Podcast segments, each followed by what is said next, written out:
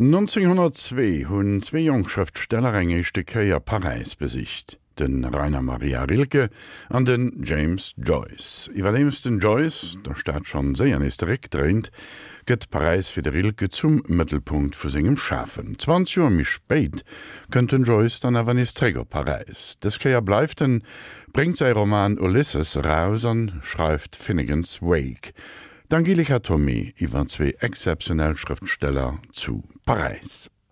Kein Zweifel, ich bin in Paris.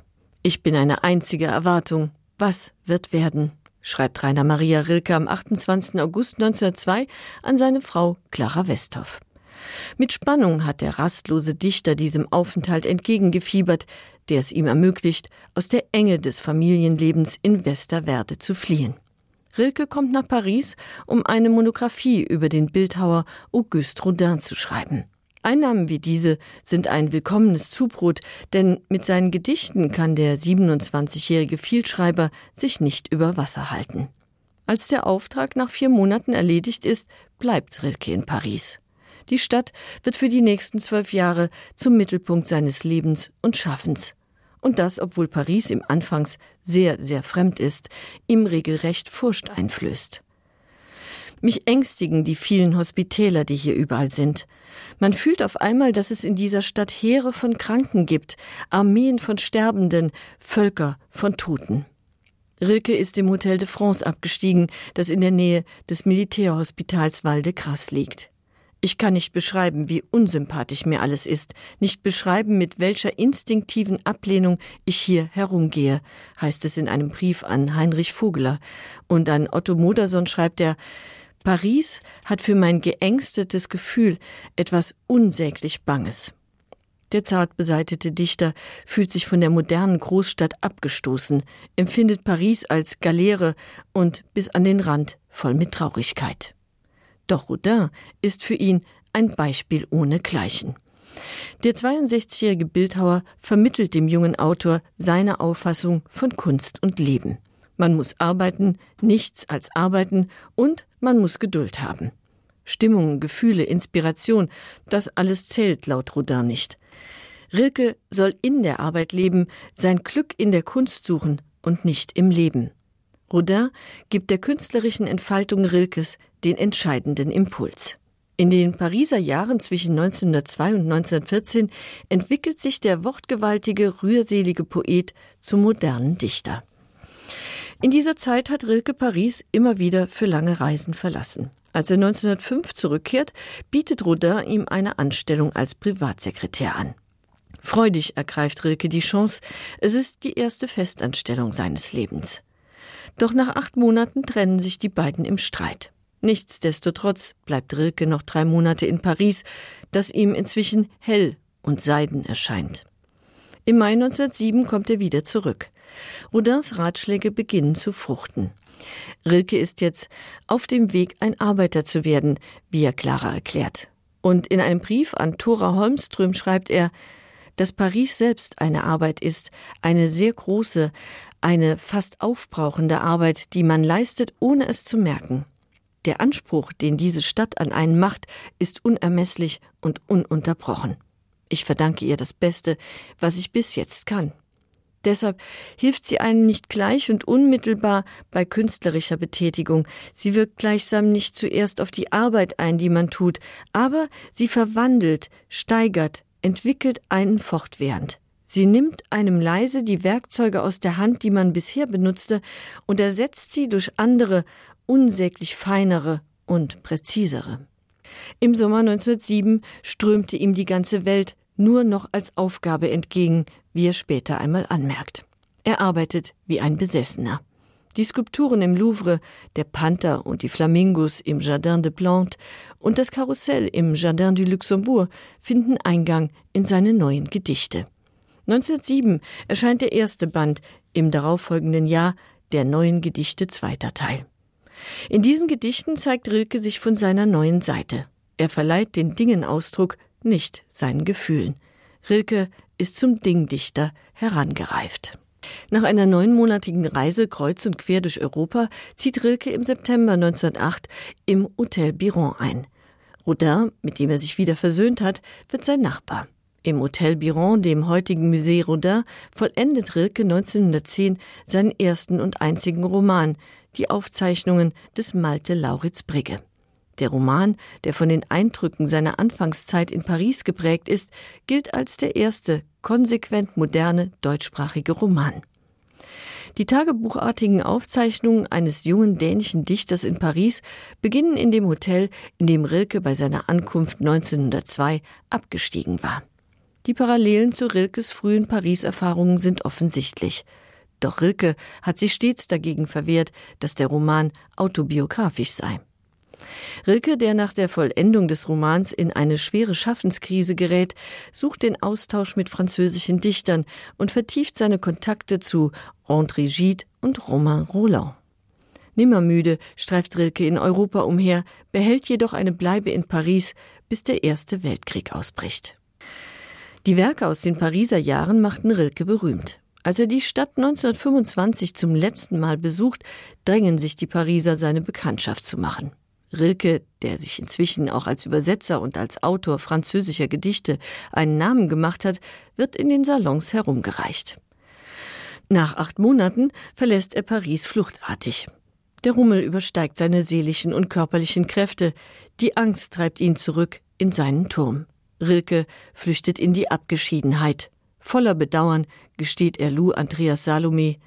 Die Besessenheit war mächtiger als Paris. Bei Rilkes erstem wie auch bei seinem letzten Besuch in Paris hielt sich in der Seine-Metropole ein Autor auf, der mit seinen literarischen Experimenten noch einen Schritt weiterging. James Joyce. Die beiden Schriftsteller sind sich nie begegnet, denn James Joyce war alles andere als ein Salonlöwe.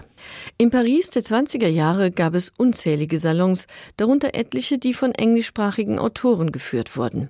Nathalie Barney empfängt in ihrem Salon seit 1909 Künstler aus aller Welt, unter anderem auch Rilke. Und bei Gertrude Stein geht die Lost Generation ein und aus. Der amerikanische Dichter Ezra Pound fördert vielversprechende Talente und führt sie in die Salons ein. Er protegiert bereits seit längerem James Joyce und lädt ihn 1920 nach Paris ein. Joyce kommt für eine Woche und bleibt 20 Jahre. Doch der Autor aus Dublin hält sich geflissentlich von den Salons fern. Ich gehe nie zu irgendwelchen wöchentlichen Zusammenkünften, weil es für mich Zeitverschwendung ist, in überfüllten Zimmern eingesperrt zu sein, um dem Klatsch über abwesende Künstler zuzuhören und enthusiastische Äußerungen über mein ungelesenes Werk zu erwidern. Die enthusiastischen Äußerungen, die Joyce hier erwähnt, gelten dem Ulysses. Das fast 1000 Seiten umfassende Werk, das Joyce 1914 in Triest begonnen und 1921 in Paris beendet hat, gilt als Meilenstein der modernen Literatur. In Anlehnung an Homers Odyssee schickt Joyce seine beiden Helden Stephen Daedalus und Leopold Plum 20 Stunden lang durch den Großstadtdschungel Dublin. Daedalus hat kurz zuvor sein Medizinstudium in Paris abgebrochen, eine Parallele zu Joyce, der 1902 in Paris Medizin studieren wollte, dies aber nach kurzer Zeit aufgibt, heimkehrt und sich der Schriftstellerei zuwendet. Im Laufe der Jahre entwickelt er seinen experimentellen Stil aus inneren Monologen, Traumsequenzen, Assoziationen, Dialogen, Slang und verschiedenen Sprachen. Mit seinem avantgardistischen Roman eckt Joyce an. In den USA und England, wo ab 1918 Auszüge aus dem Monumentalwerk erscheinen, wird Ulysses von der Zensur wegen Obszönität verboten. Ein harter Schlag für Joyce. Doch dann macht Ezra Pound ihn mit Sylvia Beach bekannt.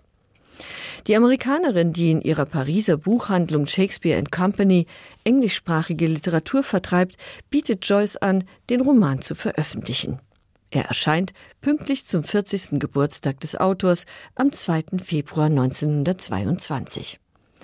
Dass der Roman in Frankreich publiziert werden konnte, lag daran, dass die Drucker in Lyon kein Wort Englisch sprachen. Da das Buch kontrovers diskutiert wurde und im englischsprachigen Raum bis Anfang der 30er Jahre verboten blieb, wurden die ersten Auflagen vorsichtshalber mit falschen Schutzumschlägen getarnt. Mit Ulysses avanciert James Joyce zum Star der Pariser Literaturszene. Doch der irische Autor macht sich rar. Zu den wenigen Kollegen, mit denen er Kontakt pflegt, gehören Ernest Hemingway, T.S. Eliot, Ezra Pound und Juna Barnes. Barnes porträtiert den Autor des verbotenen Ulysses kurz nach dem Erscheinen des Romans für die Vanity Fair. Joyce lebt in einer Art dem Zufall überlassener Zurückgezogenheit. Es freut ihn, wenn Freunde vorbeischauen, und angeblich geht er dann überall mit hin und trinkt, was sich bietet. Er hat einen Widerwillen gegen Kunstgespräche und seine Freunde sind ganz gewöhnliche Menschen, heißt es in dem Artikel. Joyce trank gerne und er besuchte gerne teure Restaurants. Ein Luxus, den er sich nur selten leisten konnte. Denn Joyce, der mit Frau und Kindern von Triest nach Paris übersiedelte, verdiente mit seinen Veröffentlichungen nicht viel und war auf die finanzielle Unterstützung seiner Mäzenin Harriet Weaver angewiesen. Die Familie lebte bis zur Flucht vor den Nazis im Dezember 1940 in sehr bescheidenen Verhältnissen. Der Umzug wird aber nicht nur von finanziellen Problemen überschattet. Joyce rührt nach der Veröffentlichung des Ulysses die Feder ein Jahr lang nicht mehr an. Am 10. März 1923 schreibt er an Harriet Weaver Gestern habe ich zwei Seiten geschrieben, die ersten seit dem abschließenden Yes des Ulysses. Mit viel Mühe habe ich sie in großer Handschrift auf einen doppelten Bogendruckereipapier ins Reine geschrieben, so dass ich sie lesen konnte. Dies ist der erste Hinweis auf Finnegans Wake, das Work in Progress, dem Joyce sich die nächsten 16 Jahre widmet. Unter enormen Schwierigkeiten, denn Joyce ist nahezu blind. Ob beim Lesen, Schreiben oder Ausgehen, Joyce war in zunehmendem Maße auf Unterstützung angewiesen. Von Paris hat er nicht viel gesehen. Trotzdem hat er ausgiebige Spaziergänge in Begleitung unternommen, auf der Champs-Élysées, im Bois de Boulogne und entlang der Seine. Er hat die Geräusche und Gerüche von Paris kennengelernt und sich, wann immer er es sich leisten konnte, den Gaumengenüssen der französischen Küche hingegeben. Für die zwei Dauergächt James Joyce an Rainer Maria Rilke war Paris eng wichtig. Station an ihrem Wirk dat Werbeitrag von der Angelika Tomé aus ihrer Serie gekommen, um zu schreiben.